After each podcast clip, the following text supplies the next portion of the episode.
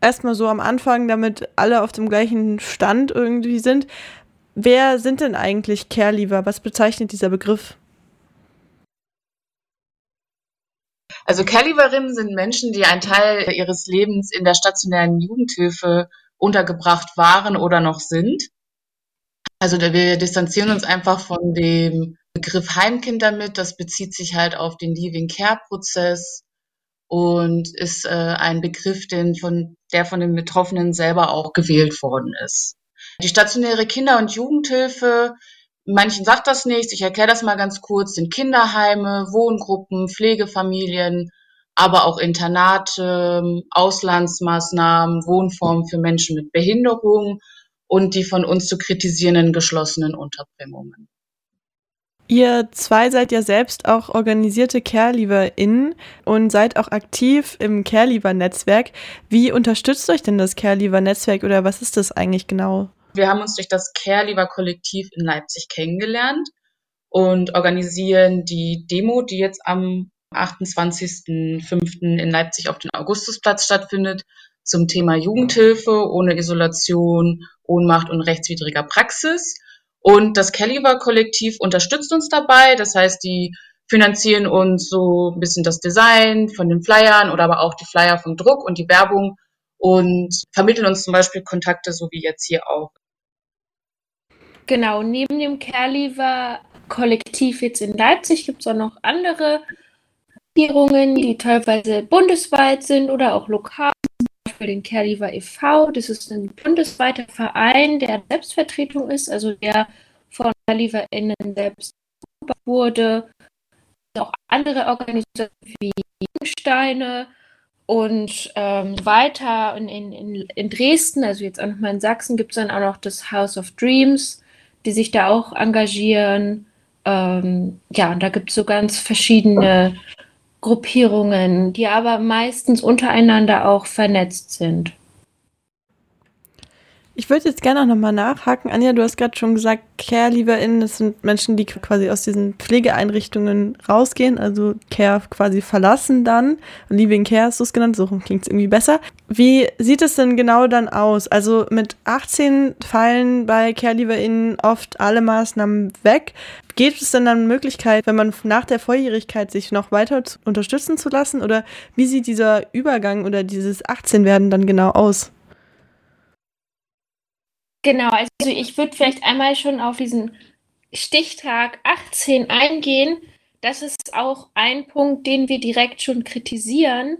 Und zwar, weil die Jugendlichen eigentlich noch länger Anspruch auf Hilfe haben. Das ist dann in Paragra äh, Paragraph 41 des SGB 8 geregelt. Und diese Hilfe wird aber oft nicht gewährt. Und das hat sich auch herausgestellt, dass das ganz oft eben rechtswidrig nicht gewährt wird und man da eben eigentlich dann sehr darum kämpfen muss, dass das doch geschieht. Denn wenn diese Hilfen eben nicht gewährt werden mit 18, dann kann man sich ja schon vorstellen, dass, dass man die Jugendlichen eben recht einfach in sehr prekäre Lebenssituationen entlässt, weil sie beispielsweise noch in der Schulausbildung oder in der Berufsausbildung sind äh, und kaum finanzielle Ressourcen haben keine Unterstützung durch die Herkunftsfamilie haben und somit eben im Vergleich zu anderen jungen Menschen wesentlich ja, höhere Hürden eben zu nehmen haben.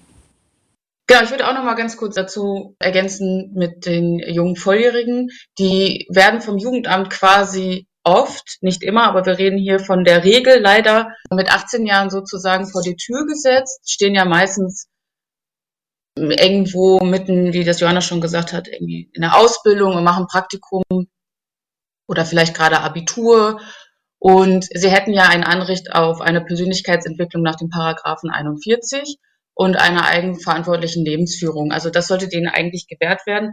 Die Situation ist aber so, dass das Jugendamt sich ähm, durch den Eintritt der Volljährigkeit der Person auf Erwachsenenbezugssysteme bezieht, also auf das SGB II und das bedeutet, ja, Arbeitslosengeld, Hartz IV. Die Jungvolljährigen haben Anspruch darauf. Das Jugendamt äh, verweist da auch relativ schnell drauf, weil die stationäre Kinder- und Jugendhilfe einer der teuersten Formen ist. der das Jugendamt tragen muss und die natürlich mit Kosteneinsparungsgründen Care-Lieberinnen relativ schnell auch aus diesem Zugsystem raushaben wollen. Ja, aber es bedeutet aber auch natürlich, dass die mit 18 vor die Tür gesetzt werden und dann sofort sich verselbstständigen sollen. Unterstützt denn dabei auch das Care-Lieber-Netzwerk? Also insgesamt gab es natürlich viele Stellungnahmen, insbesondere zu dem Paragraph 41, auch gerade im, während des Reformprozesses des SGB VIII, also ganz kurz nochmal ein Einschub, das SGB VIII ist eben der Teil im Gesetz, der die Kinder- und Jugendhilfe regelt.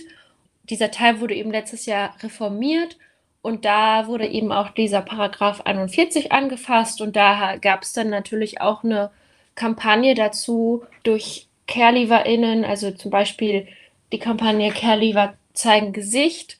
Das heißt, da gibt es dann Engagement und es gibt eben auch noch die Ombudsstellen, also das heißt diese Rechtshilfevereine äh, und sowas, wo man, an die man sich dann wenden kann und ähm, die einem dann hoffentlich dabei helfen, eben diese Rechte doch durchzusetzen. Und eine weitere ganz wichtige Aufgabe, die eben auch durch diese Care-Leaver-Vernetzung stattfindet, ist, dass darüber überhaupt aufgeklärt wird man kann sich das ja vielleicht auch ein bisschen vorstellen, dass man, wenn man gerade 18 Jahre alt ist, vielleicht auch noch nicht alle Gesetze irgendwie auf dem Schirm hat und über alles genau Bescheid weiß und das alles super interpretieren kann. Und da nützt dann natürlich die Vernetzung schon, wenn, wenn es eben einen Erfahrungsaustausch äh, gibt. Und so kann dann ho hoffentlich, ich sage jetzt mal, die nächste Generation sich dann ein bisschen besser durchsetzen. Ein Stolperstein, das habt ihr, haben wir jetzt gerade schon gehört, habt ihr auch schon gesagt, ist eben für CareLieferInnen das Wegfallen der Maßnahmen mit der Volljährigkeit meistens. Aber auch davor stellt ja die Jugendhilfe oftmals schon Probleme dar oder stellt Weichen für die Zukunft, die dann für junge Menschen ja, Probleme mit sich ziehen. Unter anderem stehen dabei geschlossene Unterbringungen auch immer wieder in der Kritik und die kritisiert ja auch am Samstag bei der Demo. Wer in die geschlossene Unterbringung eingewiesen wird, wird oft mehrerer Straftaten beschuldigt und geschlossene Heime sollen dann so ein bisschen die Lücke zwischen Jugendamtshilfe und dem Jugendgefängnis füllen.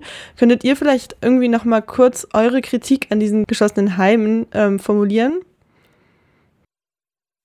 Mm, ja, klar. Also dazu müsste ich aber auch noch so ein bisschen ergänzen zu dem, was du jetzt gesagt hast, warum eine Person überhaupt geschlossen untergebracht wird.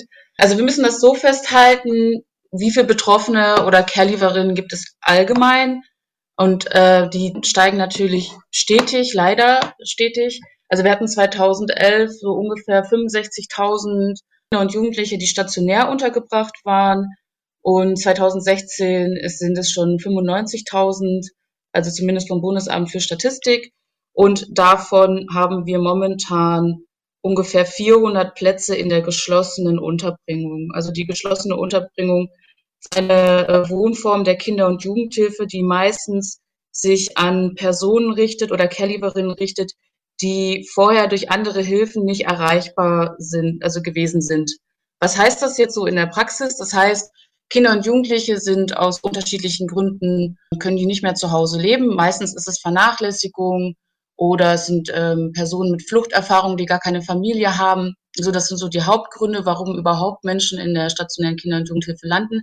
Wenn die nicht erreicht werden in Form von, die Person ist in eine Wohngruppe gekommen, die ihm nicht zusagt, nicht gefällt, warum auch immer, oder in ein Heim, möchte dort nicht leben, haut dort mehrmals ab, also ist sozusagen am Rumstreunern, dann ist das auch schon ein Grund, in die geschlossene Unterbringung zu kommen. Also wenn Hilfsangebote seitens des Jugendamts nicht geholfen haben. Und natürlich ist Kleinkriminalität auch ein Grund, aber nicht unbedingt immer der Hauptgrund. Ne? Wir haben eher Personen, die ähm, Symptomträger von Systemen sind des Jugendamtes, die nicht helfen. Und die geschlossene Unterbringung ist jetzt kein Jugendknast oder so. So können wir uns das nicht vorstellen. Wir kritisieren die, weil dort oft Gewalt angewendet wird und freiheitsentziehende Maßnahmen und auch Menschenrechtsverletzungen stattfinden. soweit uns auf jeden Fall bekannt. Und ähm, wir haben natürlich auch mit Betroffenen Kontakt, die uns davon berichten. Es wurden auch mehrere Berichte in der Taz veröffentlicht darüber. Und diese Einrichtungen werden von staatlicher Seite kaum, fast gar nicht richtig kontrolliert. Das heißt, es sind Einrichtungen, die liegen außerhalb der Gesellschaft, irgendwo auf dem Land. Man muss sich das so vorstellen, dass ein Gebäudekomplex ist. Dort sind dann mehrere Jugendliche untergebracht. Das sind jetzt keine hohen Mauern, sondern eher, dass äh, die den ganzen Tag begleitet werden. Dort werden teilweise ja drakonische Strafen angewendet, rigide ja Regelungen, die den ganzen Tag irgendwie befolgt werden müssen und diese Menschen nicht äh, vernünftig sozialisieren, sondern eher ja psychisch schädigen, würde ich sagen, im Nachhinein. Ne? Und wenn wir jetzt auch reden von freiheitsentziehenden Maßnahmen, reden wir davon, dass von Sozialarbeiterinnen oder beziehungsweise den BetreuerInnen, die dort arbeiten, Gewalt angewendet wird, da sagen wir ganz klar, das gehört abgeschafft. Es ist keine Jugendhilfe. Ähm, ganz im Gegenteil, es ist auch keine Art von Sozialisation, die irgendwie nachhaltig wirksam ist oder eine Antwort auf Menschen, die ähm, in äh, der stationären Kinder- und Jugendhilfe untergebracht werden sollen. Ganz im Gegenteil, also wir finden, dass gerade diese Personen, die schon sich in Notsituationen befinden, sagen wir, sie, sie streuen dann draußen rum, leben auf der Straße als Kinder und Jugendliche, äh, nicht in noch eine viel schwierigere Notsituation reingeraten sollen, sondern dass man diesen Menschen auch ein Zuhause geben sollte. Zu den geschlossenen Unterbringungen, was dort eben ein Regelwerk, in Anführungsstrichen, wird, das angewandt wird, was eben da auch besonders in der Kritik steht und das auch zu Recht ist, sind eben diese Phasenmodelle oder Stufenmodelle. Und daran sieht man nochmal, wie ähm, ja, schwierig diese, diese geschlossenen Unterbringungen eigentlich sind und wie, also wie sehr man die kritisieren sollte. Und zwar funktionieren diese Stufenmodelle oder Phasenmodelle eben so, dass die Jugendlichen da reinkommen und am Anfang eben wirklich sehr, sehr wenig Rechte haben und sich die dann nach und nach durch angepassteres, in Anführungsstrichen, Verhalten eben erst erarbeiten können. Und diese Rechte, die da am Anfang nicht gewährt werden, können auch wirklich so einfache Sachen sein wie ja bestimmte Produkte wie Make-up dürfen nicht verwendet werden und so weiter. Also ganz, ganz grundlegende Sachen der Selbstbestimmung, wo man ja wirklich sagen muss, das sind eigentlich eben Grundrechte, die, die, die da entzogen werden. Allein dieses pädagogische Konzept, das ist ja uns wahrscheinlich allen klar, ist schon sehr fragwürdig. Vielleicht ist das auch eine ganz gute Überleitung schon. Ihr berichtet euch ja bei der Demo am Samstag unter anderem eben ja gegen diese geschlossenen Unterbringungen, aber ihr kämpft dabei auch gegen die Stigmatisierung von Care-LieferInnen und du hast doch gerade schon angesprochen, es klingt irgendwie sehr oft so, als dass jungen Menschen der Eindruck vermittelt wird, sie sind selbst dafür schuld, dass sie jetzt zum Beispiel auf der Straße leben oder ähm, dass ja sie in äh, solchen Einrichtungen leben. Wie arbeitet denn das Care-Lieber-In-Netzwerk auch gegen diese Stigmatisierung? Was, was kann den jungen Menschen da irgendwie vielleicht auch helfen? An allererster Stelle steht, denke ich, da auch wieder die Vernetzung um erstmal auch untereinander sich gegenseitig zu zeigen, dass diese Vorurteile und Stigmata einfach nicht stimmen. Man lernt dann viele Leute kennen, die eben ganz tolle Menschen sind und trotz dieser Hürden irgendwie tolle Sachen erreicht haben. Das kann total empowernd sein. Es findet auch so eine Normalisierung in Anführungsstrichen eben von dieser Situation statt. Also dass beispielsweise äh, organisiert der Kerliver e.V. immer an Weihnachten was, wo man ja sonst irgendwie vielleicht eher alleine ist, weil man eben mit der Familie keinen Kontakt hat, was halt auch schon dann für CaregiverInnen eine schwierige Zeit sein kann. Man versucht eben das Thema mehr in die Öffentlichkeit zu bringen, den Begriff bekannter zu machen. Das sind, glaube ich, eben diese, diese wichtigen Schritte, das Thema hat ja irgendwie so ein bisschen zwei Seiten. Also zum einen sind ja die CareLieferInnen wirklich sehr unsichtbar. Äh, also immer wenn ich in meinem Bekanntenkreis oder so mal Leute auf das Thema angesprochen habe, dann kannten die das oft gar nicht. Zum anderen, wenn es dann sichtbar ist, dann eben immer mit so einem Blick auf die Jugendlichen, dass sie eben irgendwie problematisch sind und werden dann eben auch pathologisiert. Also da, da ist eben diese Bekanntmachung dieses Begriffs wichtig, um aus dieser Dualität herauszukommen, dass man entweder nicht gesehen wird oder eben dann problematisiert wird. Das ist auch nochmal ganz schön, dass du das sagtest mit dem Pathologisieren, weil mir das auch immer wieder auffällt, wenn es um das Stigma von Caregiverinnen geht. Ich äh, studiere Erziehungswissenschaften und wir reden natürlich auch über Caregiverinnen im Studium. Und besonders Nicht-Betroffene fangen dann irgendwie an, so zu sagen, ja, das sind psychisch kranke Kinder und so. Das räumen wir dann natürlich auf. So ist es nicht, also jetzt ohne das Stigma zu reproduzieren. Aber das ist so ein bisschen vorherrschend, dass von irgendwie schwer erziehbaren Kindern und Jugendlichen ausgegangen wird oder psychisch kranken Menschen. Und so ist es natürlich nicht. Also die Hauptgründe sind immer noch in Deutschland Vernachlässigung, Fluchterfahrung, genau Trennungen, Sterbefälle und nur ein ganz, ganz, ganz kleiner Teil liegt wirklich an der Person selber. Also Caregiverinnen haben am wenigsten Schuld daran in der, der Situation, in der sie sich befinden. Irgendwie glaube ich, dass wir so auch mit unserer Demo aber auch jetzt mit dem Beitrag selber oder mit anderen Beiträgen, die wir auch natürlich in Zeitschriften und so veröffentlichen, dass wir diesem Stigma so ein bisschen entgegenwirken und auch mit dem Begriff Care-Lieferin einfach auch sagen, dass das ein Prozess ist de, des Verlassens auch von dieser Situation selbst. Man ist nicht für immer ein äh, sogenanntes Heimkind oder so. Ne? Du hast ja jetzt auch gerade schon angesprochen, dass es auch in deinem Studium da irgendwie vorherrscht. Würdet ihr denn sagen, dass diese Stigmatisierung einfach generell ein Problem der Erziehungswissenschaften oder der sozialen Arbeit auch ist, dass also auch in den Einrichtungen selbst immer davon ausgegangen wird, dass eben die Kinder oder Jugendlichen, junge Menschen selbst irgendwie sich diese Situation zu verantworten haben? Das ist sogar etwas, was ich selber im Jugendamt erlebt habe und viele Betroffene auch davon berichten, dass uns Caregiverinnen so eine Mitschuld gegeben wird. Wärst du nicht so und so, dann wärst du jetzt nicht in dieser Situation.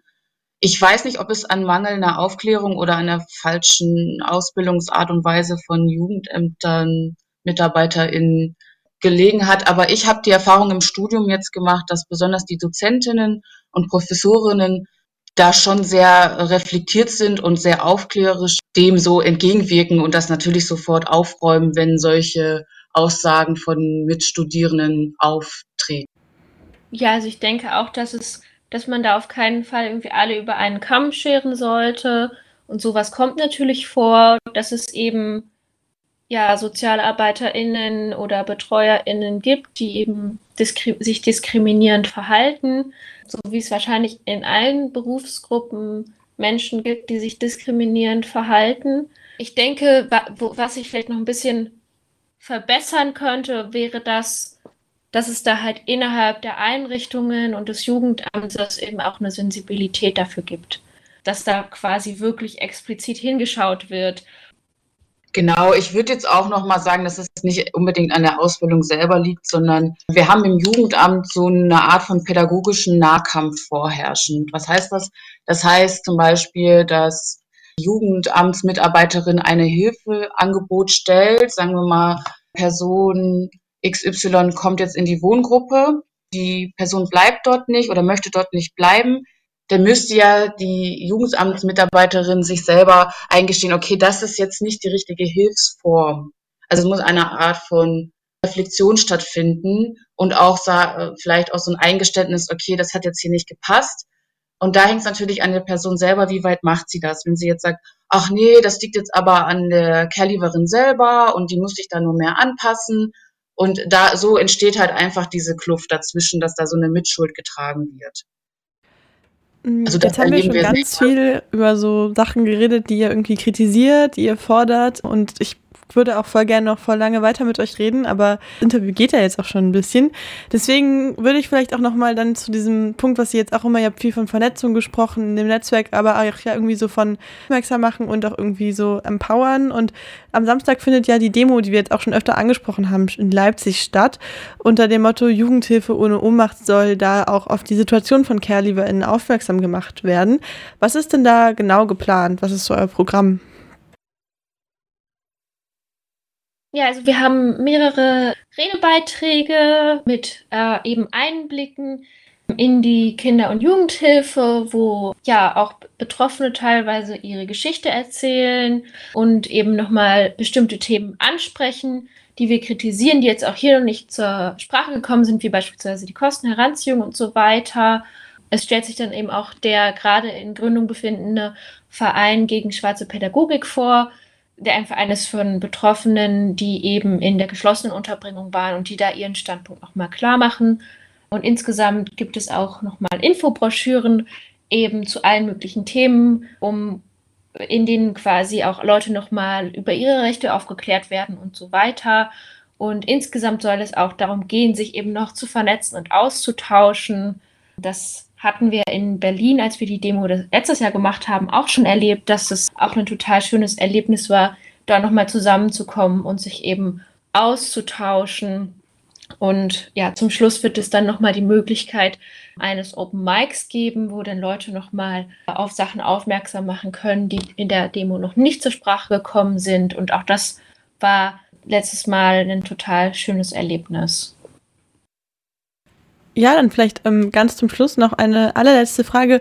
Wie kann man euch denn auch nach der Demo noch unterstützen? Wie kann man auch nach der Demo noch Care-LieberInnen unterstützen oder dem Netzwerk? Also man kann uns natürlich gerne unterstützen. Wir freuen uns total über alle, die sich bei uns melden. Wir haben ja auch eine Website, Jugendhilfe ohne Ohnmacht.de.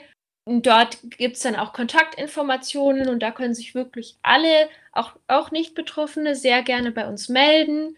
Dann können wir gemeinsam eben neue Projekte planen.